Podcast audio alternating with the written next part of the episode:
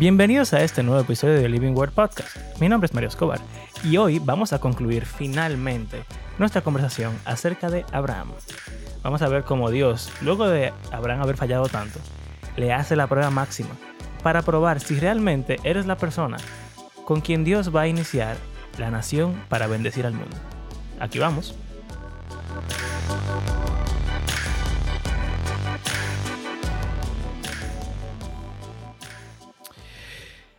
Muy bien. ¿Sabes que hicimos este chiste, esta introducción, la semana anterior? Pero yo lo corté. No, yo lo corté porque no iba a funcionar porque no llegamos. Así que intentémoslo otra vez. Ok. Abraham, tienes que tomar a tu hija Vera, a tu única hija, Ajá. y matarla. ¿Qué te parece? Claro que no. ¿Y si Dios te lo dice?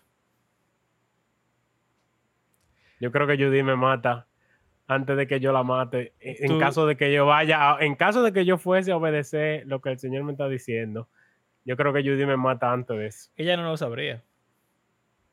Ah, no, pues yo le digo, yo voy con Vera para allí. Exacto. Y que le voy a cambiar el pamper. Y va. Está bien. Y después. Ey, No, sería yo no fuerte. creo, eso. ¿no? Sería fuerte. fuerte. eso. Bueno, no, yo diría que eso es inconsistente con el Dios de la Biblia. Ey. Tú, pues, siempre, siempre nos desviamos de los temas, pero esas son las cosas que a mí me sorprenden. Sí, pero es cierto, pero es extraño. Sí, Porque el Dios de la Biblia lo hizo. ajá, pero si agarra a un tigre y empieza a decir que, ah, mira, Dios me dijo que en realidad es complicado. Porque, O sea, ellos no tenían la escritura hasta este momento y el sacrificio humano, sobre todo en Canaán, era, sí, era súper normal. era común. Pero, o sea, mira lo que yo, lo que yo quiero, como que el caso hipotético que me estoy imaginando. Vamos a decir que Dios me dice a mí, de que mira, toma a tu hijo y mátalo. Entonces, yo le digo, ok, el Dios de la Biblia no me diría que tome a mi hijo y lo mate. ¿Quién eres tú? Porque yo conozco la Biblia y eso está ahí. Él, Exacto. cuando, le, cuando pasó esto, era una prueba. Y era para ver si Abraham lo hacía. Entonces, yo sé que yo no lo voy a matar, pero yo voy a hacer la mímica de que lo voy a matar. Para Oh, complacer a Dios. Y entonces, como pero ahí. él sabe, él yo voy a sabe que esperar. tú estás haciendo una, mini, una mímica. Exactamente. Entonces, yo tendría que poner en mi corazón realmente el deseo real de matar al chamaquito. Entonces, iba, voy a ir a matarlo. ¡Fua! Y si Dios no me detiene, entonces.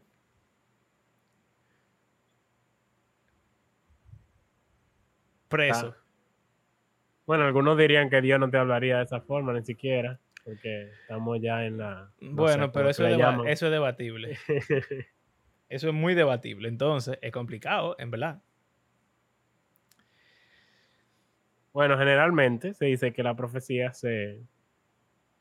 Como Se que una visión o algo se, se- como que se evalúa en base a lo que ya... Eso es que ya nosotros tenemos una Biblia, Sí. pero Abraham no tenía... No. O Bueno, él ni siquiera conocía a Jehová antes de que lo llamara, en cierto modo, porque él adoraba ídolos según la misma Biblia. O sea que en teoría la reacción correcta sería decir, no, esto no fue Dios que me dijo que lo hiciera. Hoy en día yo creo que eso es lo que no solo por no no solo por o sea por deso- vamos a decir desobedecer a Dios sino porque yo no quiero matar a mi hija principalmente Ok, pero, o sea, pensando por ejemplo, Gálatas dice, Pa- Pablo dice en Gálatas que si un ángel llegara incluso con otro Ajá. evangelio, uno no debería creerle, asumiendo que ya el evangelio que ya se nos dio es el, el correcto. definitivo Y obviamente esto no tiene nada que ver con el evangelio, esto es una prueba ya simplemente, pero eh, quizás valga y en cierto modo un castigo también, es verdad. Eh, porque Eh. después estas cosas, es cierto. Eh, pero nada, como que quizás sea bueno o válido relacionar ahí si viene alguien el, con el otro asunto es que uno no una persona sobre todo una persona yo iba a decir que una persona no va a querer hacer eso pero una persona que quería un hijo y que le dio trabajo conseguirlo menos va a, a hacerlo ¿entiendes? o sea no es lo mismo, como mucha gente le pasa, que quedan embarazados sin quererlo. Y, y le digan de que, mira, mata a ese hijo que tú no querías. O bueno, eh, en el aborto mucha gente dice yo no lo quiero, yo no lo puedo mantener y lo, lo aborta. Pero vamos a decir, niño ya nacido también, hay gente que, y sobre todo antes pasaba mucho, pero todavía eso tiene que pasar seguro muchísimo. Que lo dejan en un zafacón o lo tiran en un río, etcétera. En una cajita en un eh, sitio. Esa, uh -huh. Ajá. O lo llevan a un orfanato, que obviamente la opción más mucho noble. mejor opción. la, la, opción ideal. Eh, pero alguien que, que, que duró 5 años, 10 años, 15 años tratando de buscar un hijo y que ya incluso había perdido la esperanza de tenerlo y que por cosas de la vida tiene el hijo, ese hijo lo van a querer demasiado. Sí.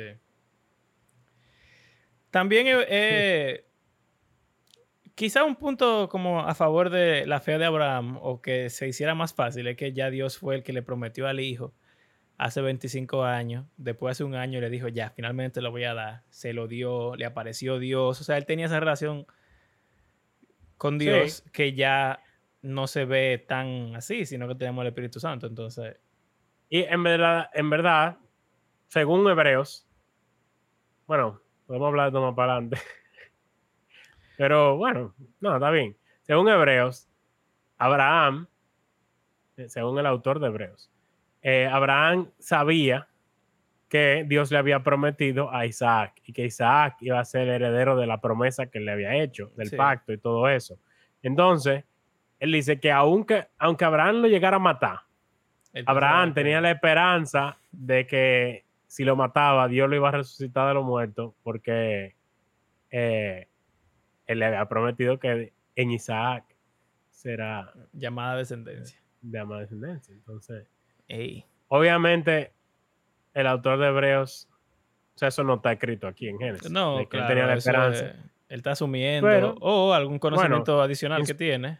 Inspirado, Inspirado. por el Espíritu y también en base a lo que él entiende de las Escrituras y uh -huh. como, vamos a decir que así fue que él lo interpretó y como está en la Biblia, obviamente es una interpretación correcta. no hay otra opción. Eh, qué raro. Ey, es un lío, verdad. Pero eso, eso le agrega un layer también. Que te diga, ok, vamos, vamos, a decir que antes de que el Señor te diga que lo mate, él ya te había dicho que él va a tener cinco hijos. Tú sabes que en verdad, en verdad, en verdad, nosotros criticamos a Abraham por no ser así ya en el primer episodio. Porque Dios le dijo que fuera a Egipto, digo, que fuera a Canaán y que le iba a prosperar allá. Y Ajá, que él iba a bendecir. en un hambre. Y que él iba a dar una esposa, eh, un hijo, le iba a dar una descendencia. Entonces vino sí. el hambre, fue a Egipto, que ya desobedeció. Y en Egipto le dio a Sara al faraón, sabiendo que esa era su esposa, con quien él tenía que tener su hijo. Y nosotros Exacto. dijimos ese episodio, Abraham debió haber pensado que Dios le prometió y que él iba a cumplir. Y aquí va a pasar eso. Él dijo, oye, Dios Exacto. me prometió que este es el hijo. Así que no importa qué pase aquí, vamos a darle. Lo cual, como Exacto. sea, es rarísimo y loco, pero. Bueno, eh, si tú confías en que el Señor es confiable. Sí. Que es, es ahí el detalle, quizás. Ey, en verdad. Abraham se pasó en esta. Uno, uno, lo critica, lo criticamos pila. No, porque es verdad. Si tú, lo ves, si tú lo ves así, eh, como que, o sea, agregando lo que tú me dijiste, de que el Señor me dijo, Vera Luna va a, a, a darse grande y el Señor va a tener va a tener muchos hijos y va, va a tener un premio Nobel y qué sé yo.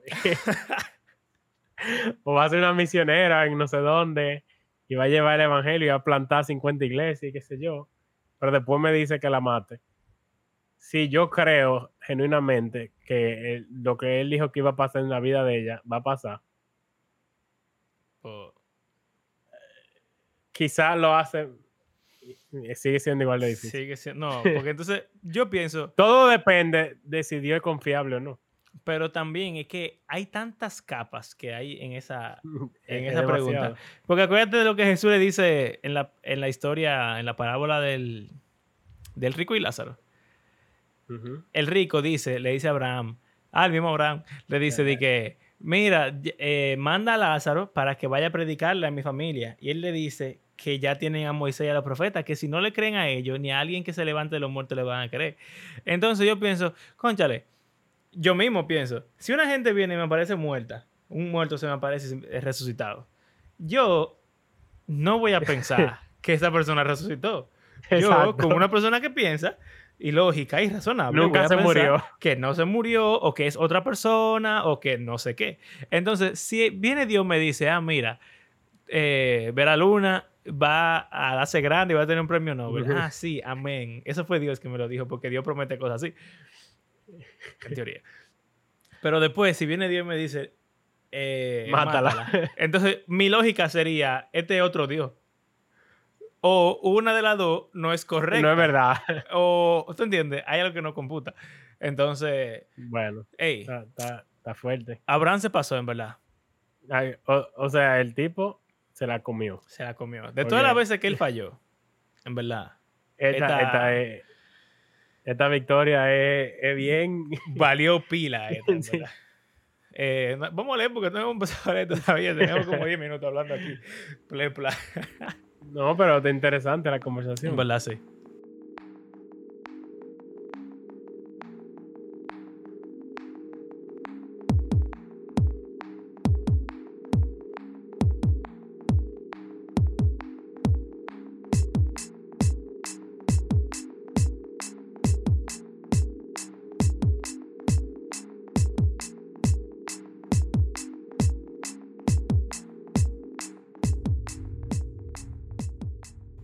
Aconteció que después de estas cosas, Dios probó a Abraham y le dijo, Abraham, y él respondió, aquí estoy.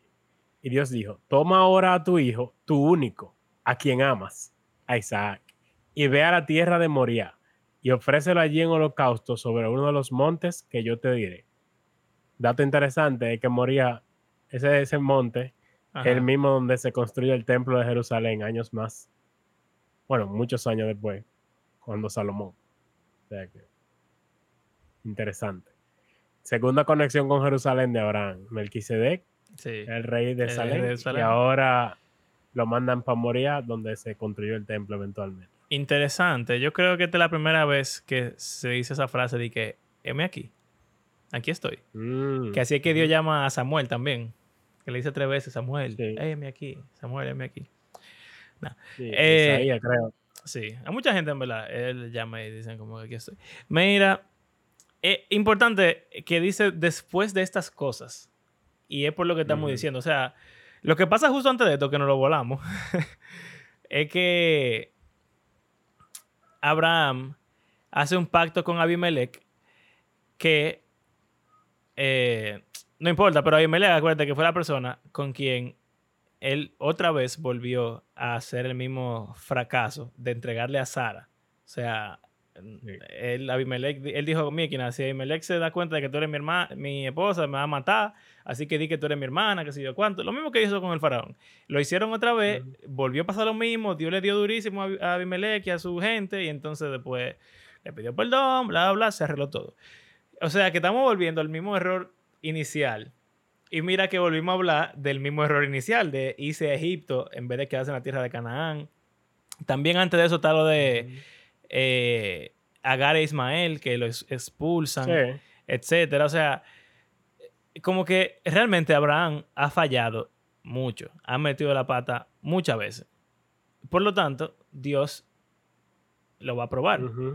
Y eh, lo de ofrecer un holocausto, eso es prenderlo en fuego. Literalmente. o sea, por si acaso, porque hay otro pasaje más para adelante en jueces, donde alguien prenden ofrecen holocausto a una persona y hay gente que dice, no, eso fue que se quedó virgen para siempre. Y... bueno, eso no viene al caso, pero sí, un holocausto a una persona. Como que por si acaso alguien no entendió, ofrecer en holocausto no es de que, señor, te entrego a mi hijo. Ajá, de que va a ser virgen por siempre, no sé qué, no, lo va a matar, quemado. Exacto. Como un animal. Eh, y en verdad, o sea, como que Dios le ha dicho a Abraham tantas veces, mira, tú vas a, un voy a hacer un pacto contigo. Y estos son los requisitos. Sígueme, deja, deja tu tierra y ven para esta tierra. O circuncida a tu familia.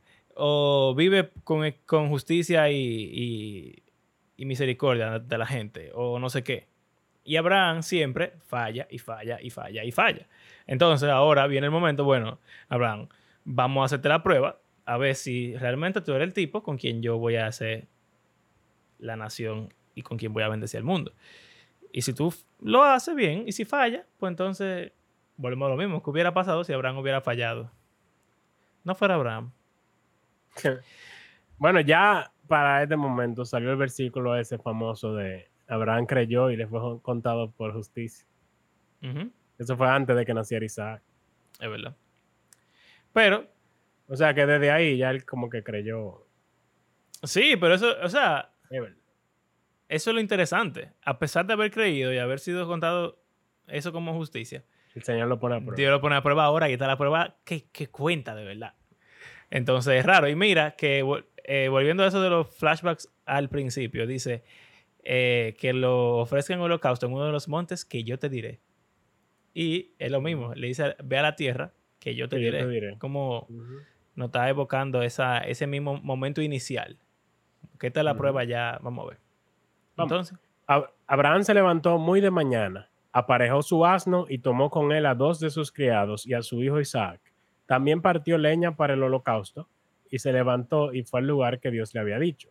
Al tercer día alzó Abraham los ojos y vio el lugar de lejos. Entonces Abraham dijo a sus criados, quédense aquí con el asno. Yo y el muchacho iremos hasta allá, adoraremos y volveremos a ustedes. Hay alguna gente que dice que como él está diciendo que van a volver, él sabe que no lo va a matar. Pero también es algo lógico. Sí, pero también es lógico que tú no le vas a decir a los criados que eh, yo, yo vuelvo ahorita eh, sin incluir al muchacho como que voy a matar a mi hijo aquí, no se preocupen, quédense tranquilos, mi gente. Que es verdad. Mm, sería muy raro decir. Cualquiera de las dos interpretaciones creo que son muy, muy, muy, muy, muy válidas. tomó Abraham la leña del holocausto y la puso sobre Isaac su hijo, y tomó en su mano el fuego y el cuchillo, y los dos iban juntos. Isaac, que era pensante, o sea, no era un bebé, habló a su padre, Abraham, Padre mío, y él respondió, aquí estoy, hijo mío. Aquí están el fuego y la leña, dijo Isaac, pero ¿dónde está el cordero para el holocausto? O sea, que él sabe lo que un holocausto y cómo se hace. Y él está sumando a quitar la leña del fuego y falta el sacrificio. Y Abraham respondió, Dios proveerá para sí el cordero para el holocausto, hijo mío. Otra cosa que él está diciendo que puede interpretarse de las dos formas. O él tiene la certeza de que el Señor va a proveer algo. O él no le va a decir. Él no le va a decir al hijo, dije. En verdad. Abraham, yo nunca lo había leído así. Y tú tienes toda la razón. o sea, de, leerlo como que. Yo creo que. Con seguridad. Así de que eso es lo que va a pasar. No sé, en verdad. Puede ser esperanza también de, de, que eso sea lo que suceda. No sé. O sea, yo creo que lo lógico, considerando quién es Abraham y que ese. O sea como que cuando los judíos escribieron esta historia y la revisaron y dijeron y sabemos quién es Abraham y cómo se ha interpretado por toda la historia del pueblo de Israel y de la iglesia, yo creo que la interpretación correcta es decir que esto es un momento de fe de Abraham. Pero en realidad tiene completo sentido. Claro. Y yo creo que incluso yo lo, diría de en adelante cada vez que hable de ese pasaje, ¿verdad? Menciona la, la posibilidad. Sí, porque nadie sabe, man. O sea, es que yo no creo que él estaba 100% seguro. En... Fue fe, literal. Claro. Él no estaba seguro de que eso era lo que iba a pasar. Él estaba como él esperaba. exacto. O sea, él tenía la esperanza de que el Señor iba a proveer un sacrificio. Él tenía la esperanza de que ellos iban a volver. Mm. Pero yo no, yo no diría que él estaba de que... Sí, ya entiendo. Es como pensar en el punto medio. Sí, o sea, tú estás seguro... No sé. O sea, sí o como, como, porque la, como uno lo dice, es como que Abraham es un héroe que tiene la fe en nivel 100 ya, y que él le está diciendo a la gente, Profetizando, básicamente. nosotros vamos a volver. Y a, y a Isaac, no te preocupes. Porque él no Isaac". sabe. Ajá, o sea, no, el Señor no. no. le ha revelado lo que va a pasar. Claro, o sea, él tiene que- estar diciendo esto con miedo y con, con dolor y Para que, asustado. para que sea de que así, con seguridad y cosas, sería profético casi. Y él, yo no creo que él pensaba que estaba profetizando, sino sí, que sí, sí. esto Sí, es lo que yo quisiera que como- pasara. Exacto, una esperanza. Eh, yo creo que más se debería ver más como una petición al Señor, casi. Como una oración. También. De que, Orando en el camino. Sí. Señor, eh, eh, Por favor. Que yo vuelva ¿Qué lo que a los siervos. Sí, Bueno. yo, yo creo que eso es, es un buen punto medio que tiene mucho sentido, en verdad. Esa caminata en verdad debió ser. Difícil. O sea, no, no solo coger el cuchillo, sino Todo. el camino entero. Decirle, cuando vamos. tú ¿no? chiquito y te decían de que cuando llegamos a la casa. Sí. ¿no? si le daban pela, no sé, en su Sí. época, pero sí, sí decían de que a- hay gente que le hacían eso, como que le Yo te agarro ahorita. No, de que a las 8 nos juntamos y tú te quedas desde las 4 de la tarde, así como el, el, cosa- el daño psicológico meditando. ¿Tú sabes quién me acuerda de eso? A Jesús. La vida entera sabiendo qué día le iba o en qué momento, fuerte. cómo, y en, en Getsemaní. Getsemaní, exacto. Y, y el camino a la cruz. ah, fuerte. Es fuerte. En verdad, tú una de de la historia del Antiguo Testamento más que más evoca el sacrificio de Jesús, en verdad. Y. Hebreos, creo que Hebreos hace referencia a eso, o, o Pablo, no sé quién, pero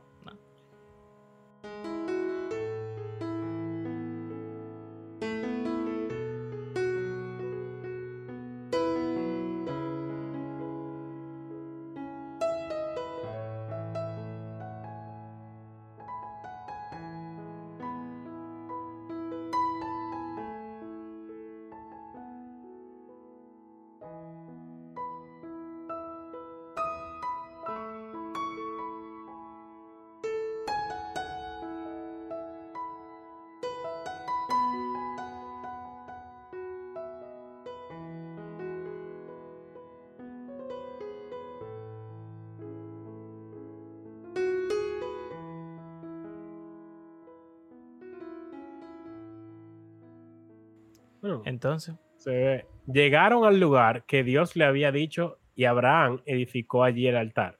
Arregló la leña y ató a su hijo Isaac y lo puso en el altar sobre la leña. pausa, Aquí espérate. yo no sé cómo lo convenció. Sí, porque la gente por lo regular como que o, o se van por dos opciones, o Isaac era un ángel de Dios.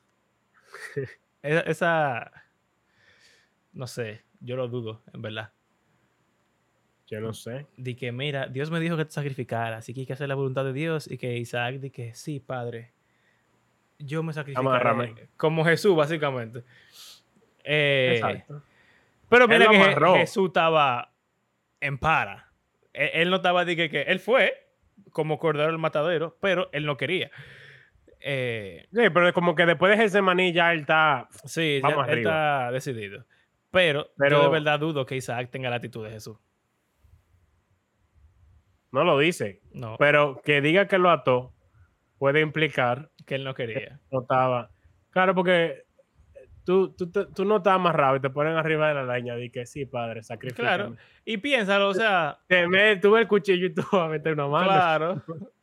Eso es un instinto. o- Imaginándonos que no lo acuchille, él va a salir huyendo de que lo prendan en candela, porque ¿quién se queda pegado de un fuego así? Eso es imposible. También. Bueno, por eso lo del cuchillo primero. Pero... Sí, sí, pero nada. El punto es que yo preferiría pensar que de alguna forma u otra, él, obviamente él era, bueno, él tenía 100 años, o más de 100 años. Él tenía, tenía que tener como 110 años. No sabemos qué edad tenía No- no dice, no Isaac aquí, pero vamos a asumir que tenía 10 años por decir un número a lo loco. Como sea. Ya lo habían destetado y, eso Sí. que era como viejo en esa, en esa época. Óyeme, un niño de 10 años más fuerte que un viejo de 110. O sea que es raro, en verdad. Y, y aparte de eso, aunque Isaac haya sido de que un ángel de Dios y se haya dejado amarrar, él estaba llorando, Sí. seguro, No, claro. seguro. O sea que agregándole eh, o sea, a la tortura, vamos a decir, de Abraham, a la prueba. sí. Que ve al hijo no solo ahí, di que dormía, ah, di que... Sí, Es fuerte, en verdad. eh, dando gritos el niño, Es muy fuerte. yo me imagino. Es fuerte. Entonces, Abraham extendió su mano, tomó el cuchillo para sacrificar a su hijo, pero el ángel del Señor lo llamó desde el cielo y dijo, Abraham, Abraham. Y él respondió, aquí estoy. Y el ángel dijo, no extiendas tu mano contra el muchacho, ni le hagas nada, porque ahora sé que temes a Dios, ya que no me has rehusado tu hijo, tu único. Ahora sí. Ahora sí. Volvemos. e- e- Esta pregunta siempre la hemos hecho en el podcast, en verdad. Pero es que volvemos a lo mismo. La Biblia habla así. Si la Biblia habla así, ¿por qué yo no puedo hablar así? Dios, lo sabe, Ahora. Dios no lo sabía antes. Sí, pero. Ah, ya entiendo lo que tú dices. Yo, yo estaba pensando en lo de como que ya desde el principio él había hecho el pacto con Abraham, pero aquí es como que O sea, hay varios, o sea, hubo varios pactos. Pero ahora, el que dice, mismo. ahora, ahora sé. Exacto. Entonces, oye, esto tiene que significar algo. Si él no hubiera sacrificado a Isaac, Dios hubiera dicho, ahora sé que no temes a Dios, porque me lo rehusaste.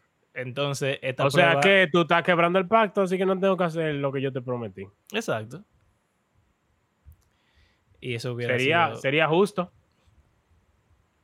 que si, si tú no cumples con los términos, corto ahí y ya. Y Dios lo ha hecho como cuatro veces ya, el pacto con Abraham, después de que lo ha roto también. Entonces, Bueno. es complicado. Entonces, ¿qué que va lo de la, la analogía? ¿O analogía? Bueno, no sé. Tipología. Entonces Abraham alzó los ojos y miró, y vio un carnero detrás de él trabado por los cuernos en un matorral. Abraham fue, tomó el carnero y le ofreció un holocausto en lugar de su hijo. Y Abraham llamó a aquel lugar con el nombre de El Señor proveerá. Ya, Como se dice hasta hoy, en el monte del Señor se proveerá. Eh, es interesante, yo quisiera hablar de esa frasecita que la- se usa mal, yo creo. Muchas veces. o sea, Dios- Jehová, Jehová Jehová Jireh. Jireh, Dios proveerá. Como que eh, no tenemos comida. Jehová Jireh. Sí, pero la connotación que se está dando aquí es de sustituto en cuanto a sacrificio. O sea, él no está hablando de que, claro, en base a otros pasajes podemos decir que, que el Señor va a proveer todas nuestras necesidades, Claro. etcétera.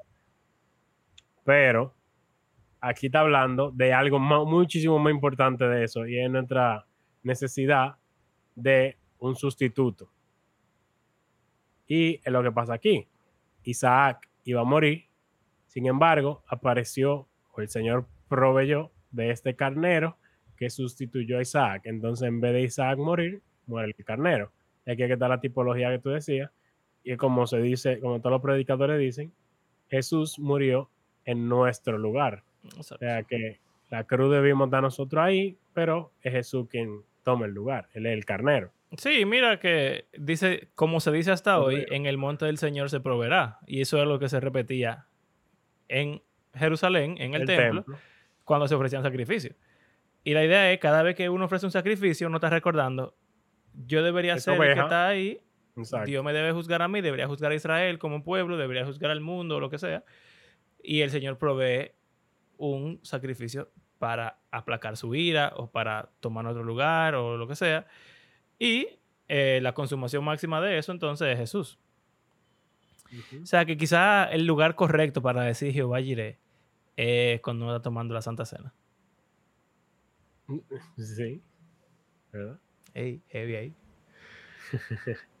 en verdad, esta historia, ya yo lo dije, pero hay tantas formas de alegorizarla con el sacrificio de Jesús. Porque Abraham puede ser Jehová, el Dios del Padre. También. Isaac, entregando a su el Hijo entregándolo. Pero Abraham pudiera ser Jesús mismo entregándose en su lugar. Isaac pudiera ser Jesús entregándose y ya. Je- pero también. Jesús puede ser carnero. Eh, son muchas cosas, verdad. Es heavy. Sí, muchos, muchos, una cebolla. Hmm. Muchas capas. Entonces, el ángel del Señor llamó a Abraham por segunda vez, o sea, después de que ya sacrificó el carnero, y le dijo, por mí mismo he jurado que por cuanto has hecho esto y no me has rehusado tu hijo, tu único, de cierto te bendeciré grandemente y multiplicaré en gran manera tu descendencia como las estrellas del cielo y como la arena en la orilla del mar, y tu descendencia poseerá la puerta de sus enemigos. En tu simiente serán bendecidas todas las naciones de la tierra, porque tú has obedecido mi voz. Aquí él combinó todo, lo que ha dicho en todos los otros pactos y lo repitió aquí otra vez. Todo lo que yo te había dicho ahora queda confirmado porque tú has obedecido mi voz. Yo tengo que repetir lo que yo he dicho en todo, en todo este episodio. Porque eso está claro ahí. Si Abraham no lo hubiera hecho, no hubiera pasado. Y él le está haciendo el pacto por última vez aquí, porque ya esta es la vez en la cual él hizo full la voluntad de Dios, sin pero, sin, sin titubeo, sin más o menos, sin mira que Sara es mi hermana, nada de eso. Él ya lo hizo 100%. Y entonces yo estoy diciendo, bueno, ya tú lo hiciste, pues entonces yo te voy a Y obviamente, esto no significa que Abraham nunca volvió a pecar en su vida. No. Porque no estamos hablando de que, de que sea, el problema es ser un pecador. Porque Incluso, mira que el problema es que a nosotros nos dan miedo las cosas porque queremos hacer relaciones teológicas sin necesidad. Esto ni siquiera significa que la salvación eh, de que es por obras o, o, qué sé yo. Eso pudiera ser una implicación, pero en verdad sabemos que la salvación es por obra. Aunque sí sabemos también que hay obras de salvación o, o como sea que se quieran llamar. Pero realmente el punto de esta historia no es decir, o uno no debería llegar a la conclusión de que, ah, mira, eh, la salvación, si tú no cumples el pacto con Dios, tú la vas a perder. O por lo menos, si uno va a llevar esa conclusión, eh, no es simplemente por leer la historia, debería haber otros pasos hermenéuticos y, de interpretación y muchísimas cosas que no tienen. Es muy diferente porque el pacto es con es Jesús que lo hace con el Padre en cierto modo también. Exacto. Eh, y también es que esto ni siquiera, o sea, esto es para traer al Mesías. Este pacto no es para darle salvación personal a nadie. Ni para que Abraham sea parte de la familia de, Abraham, ni siquiera, ni, ni, ni, vaya al cielo, ni resucite, nada de eso. O sea, la resurrección de Abraham dependerá de otra cosa, pero no de que él haya ido a Canaán o que haya entregado a Isaac en, su lugar. Ahora, si él no hubiera hecho esto, Dios hubiera tenido que buscar a otra gente para empezar su pueblo y de ahí sacar al Mesías que eso es lo único que, que es. Y en verdad hay muchísimos versículos, eh, por ejemplo, en el Eclesiastes dice que uno no debería hacerle voto al Señor si no lo va a cumplir. Ni, o sea, es algo así. Eh, Abraham y Dios tienen una promesa hecha entre ellos dos. Si no la cumple, pues entonces Dios no, no va a seguir ahí. Oh, mira, el último versículo era el cumplimiento de lo que él le dijo. Sí, sí, sí, así es Ray la historia. Entonces Abraham volvió a sus criados y se levantaron, fueron juntos a Berseba y habitó Abraham en Berseba. Em, y ya.